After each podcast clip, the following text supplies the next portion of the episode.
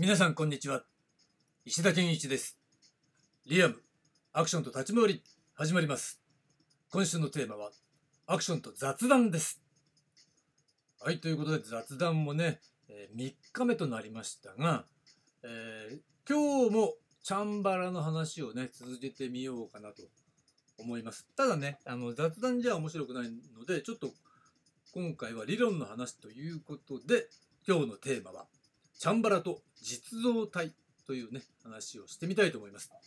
えー、先週のね虚像体実像体という話をねたっぷりしたわけなんですが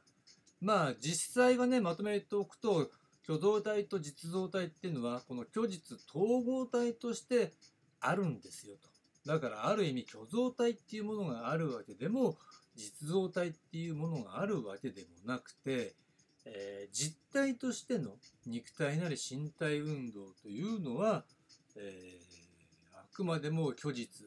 統合体なんですよということね、まあ、もっと言えば実際は実像体が、えー、全てであってある意味ね。虚像体っていうのはあくまで虚像ですからそのように見えている見せているっていうところで受け止めている側見ている側えー、観客側に、えー、そういう「わ本当に殺し合いをしてる」とかチャンバラだったら「本当に切り合いをしてる」っていうことが伝わればいいわけだそれでね。うんだそのための工夫っていうのはまあいろいろあるわけですよ。だけど日本人っていうのはそれはじゃあさ今なんか CG 使って物理的にさ皮膚がね着物から皮膚までバッサリ切れてとか血がドバーって出るとかさそういうのを見せてるのもあるみたいなんだけどそういうことやればいいかっていうとそういうのは抽象度が低いでしょ具体的すぎるでしょだからそういうのを見ないとリアリティを感じないっていうのは実は頭が悪くなってるっていう現実があるんですよ。うん、そうじゃないとわからない。そうじゃなくて、えー、チャンバラのすごいところっていうのはそれは物理的にさ血とか見せることはできないよ。もともと舞台表現だしね。だけどそう見できないところ見せられないところを、えー、まあ、芝居と身体運動の工夫によってあたかも切られてね絶命してしまったかのように見せるっていうところがすごいわけだ。だからそれはね時代劇のその成敗のシーンなんて考えてみたら10人20人で1人の人がね切り殺しちゃうんだから。それとんでもない大殺戮なわけだよねっていうことね。そうなんだけど、まあ、それを嫌な感じさせないで、しかも立ち回りの爽快感を伝えるっていうことを、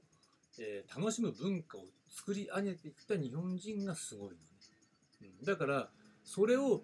楽しむことができないっていう人がいるとしたら、もしくはリアリティがねえよ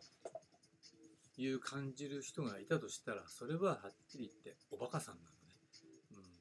だからそういう人たちを育てることによって、えー、得するのは誰なのかなって考えると非常によくわかるわけだ、うん、それは CG 業界の人は得するよね。CG 使ってザバザバって血がドバって使ってもらったらいいわけだからさ。で使わないでいやいいですよっていう形で従来通りのやり方でやったらそこの仕事の、ね、中に参入できないわけだ得しないよねっていうことね、うん、そういうこともあるんですよ。うん、でまあそれはまあ置いとくとしても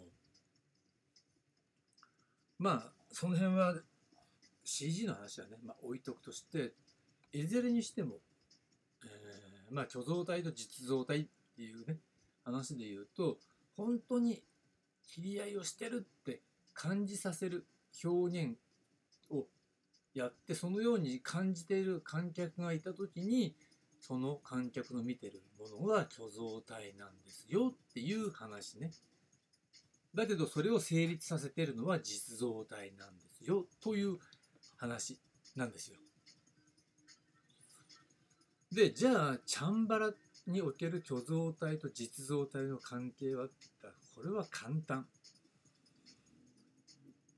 都市格闘よりもチャンバラの方が、えー、比率ね実像体の比率が高いだから歌舞歌舞伎だよね。だから先週これ言ったと思うんだけど歌舞伎を、えー実像体100%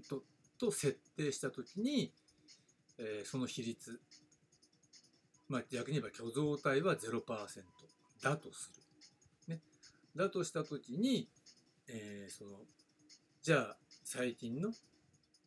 時代劇はとかね、そのまあ、前世紀の時代劇は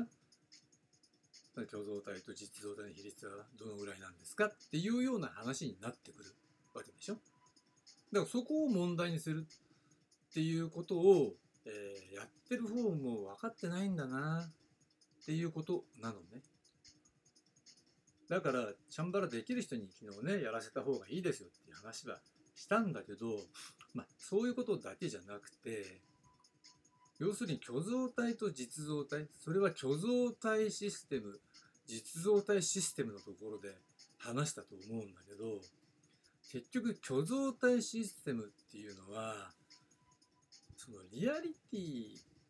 つまり現存する実在するものを習得する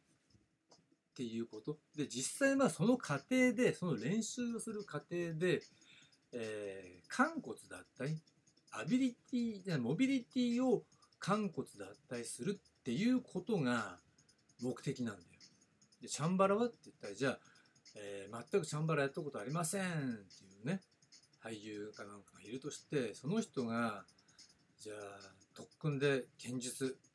を習いました、ね、居合をやりました。で彼がやるべきことってその形を覚えるってことやっちゃうでしょそうじゃなくて本当だったら、えーそのね居合刀とかを使って練習するわけだからその刀を使う時の刀のモビリティを身につけるべきなんだ。ね。でその刀のモビリティというのを徹底的に身につけてそれだけ教わったことはちょっととりあえず一旦置いといてさあチャンバラ練習しますよってなったらその、えー居合刀を使って獲得した刀のモビリティを使ってチャンバラをやれば、えーそれは練習は木刀だし、えー実際のねあの撮影なり舞台なりっていうのは竹光でしょ。要するに軽いわけだから。だからよりあの刀が軽く速くそして綺麗に振ることができますよ。そうすることによるメリットはだから格好つけることも容易にできますよ。っていうことなのね。でなおかつそこでやっぱり刀のモビリティが身についてるから刀のさばき方が良くなるわけだ。だからそこであとチャンバラの実像体をきちんと身身につければ、えーどんな立ち回りだってそれはこなせるわなっていうことなんだよ。だけどそこでモビリティ以外の形を覚えちゃうとそれしかできないっていうね。ことになっちゃうね。で昔これ真面目な話ね。もうこれ有名な俳優のことだからさ名前はあえて出さないけど私のねその友達がある有名な俳優さんについていたことがあるのね。でその現場で撮影現場で目撃した時のことね。で時代劇の撮影だったんだけど立石さんが、えー刀を抜き打ちざまザバッと切ってくれっていうね。まあいわゆる居合だよね。バッ。でそういう振り捨てをしたらしい。らしいっていうかしたんだよ。だけどその俳優さんはそういうことは教わったことがなかった。やってなかった。まあ実はその俳優さんはあの真剣で盾とかぶった切るパフォーマンスとかやってる、えー本物が使えるということで名高い俳優なんだけどそれをやったことなかったんだったらうんそれはできないって言って抜刀抜いてから刀を戻して切って抜刀してから戻して切った。これしかできないって言ってそれをやってたらしい。の、うん、それは頭固いわとか思うわけなんだけどそれ自分の教わった流派にはないですよっていうことでそれをご利用ししたっていうのはそれはできないからやりにくいからやったことないからっていうことでしょ、うん、そんなことがあるんだって驚いちゃったんだけどそれ聞いた時にまあわりかしよく話してるよね友達にさカンフーだよね。中国武術やってる友達がちょっと立ち回りやってみたいっていうか手つけてここでなんか後ろに技出していったらそんな技はないっつって終わっちゃったっていうねエピソードをね。何回か紹介してると思うんですがそれと全く同じことあるんだでもそ素人じゃねえかよとかね思っちゃったんだけど結局そういうところに尽きるのね。うん。だからその人はおそらくできないことはなかったはずなんでもともと。実像体はねとしてのチャンバラはね。だけど虚像体としてのこの居合なりの真剣双方というのを、えー練習するのは結構なんだけど、えーそれをやりすぎるあまりそれしかできねえっていうことにあ凝り固まっちゃったということなんでしょうね。だからまあそういった意味で、えー虚像体と実像体で考えたら今話したようにその虚像体システムっていうのは、えー実在する、え分野の異分野練習をすることで獲得すべきはモビリティだけね。技じゃないんだわ、うん、技はまあまあこうなってんのねってだから覚えるのはいいんだよ。覚えるのはいいんだけど、えー、肝骨脱体だから。でそれは、えー先週話したスタンドポイントの話ね、うん、だから自分のスタンドポイントがどこなのか立ち位置がどこなのかによってやっぱりアクションなり、えーまあ、チャンバラもそうだけどね、まあ、俳優なりっていうスタンドポイントなんだったら、えー虚像体システムで本物を身につけちゃうよりも、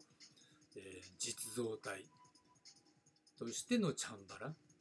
でを実像体システムで身につけるべきでしょっていう話なのね。で最初に話したように、えーもし居合とかを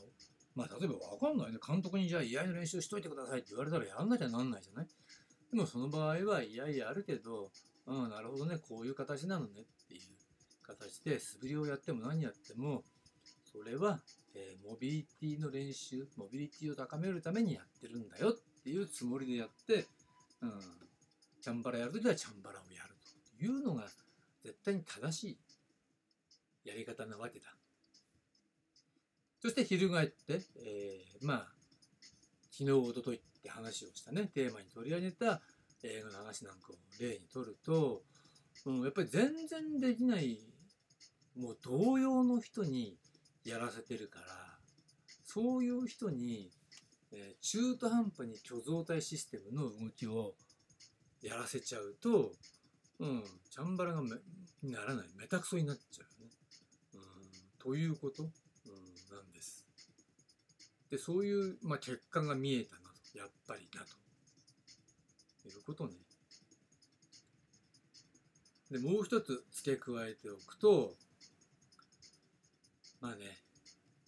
絡みが重要なんですよ。もう立ち回りの基本中の基本ね。絡みが重要。だけど、まあ、おそらくその絡みがいないんだろうね。もしくは監督の頭から抜け落ちてんのかな絡みの重要性っていうのかな。それも素人なんだ。あ昔のベテランの監督だったら絡みの重要性分かってるからね。うん。だから若い兄ちゃんだよね絡んでるのさ。だからその絡みも下手だったら主役がよく見えるわけないんだってっていうことなんですよね。そういう基本中の基本も重要なんですよっていうことも付け加えておきます。はい、これが今日のテーマ、チャンバラと実像体の話でした。明日のテーマはまだ決まっていないので、えーした明日ということです。はい、ありがとうございました。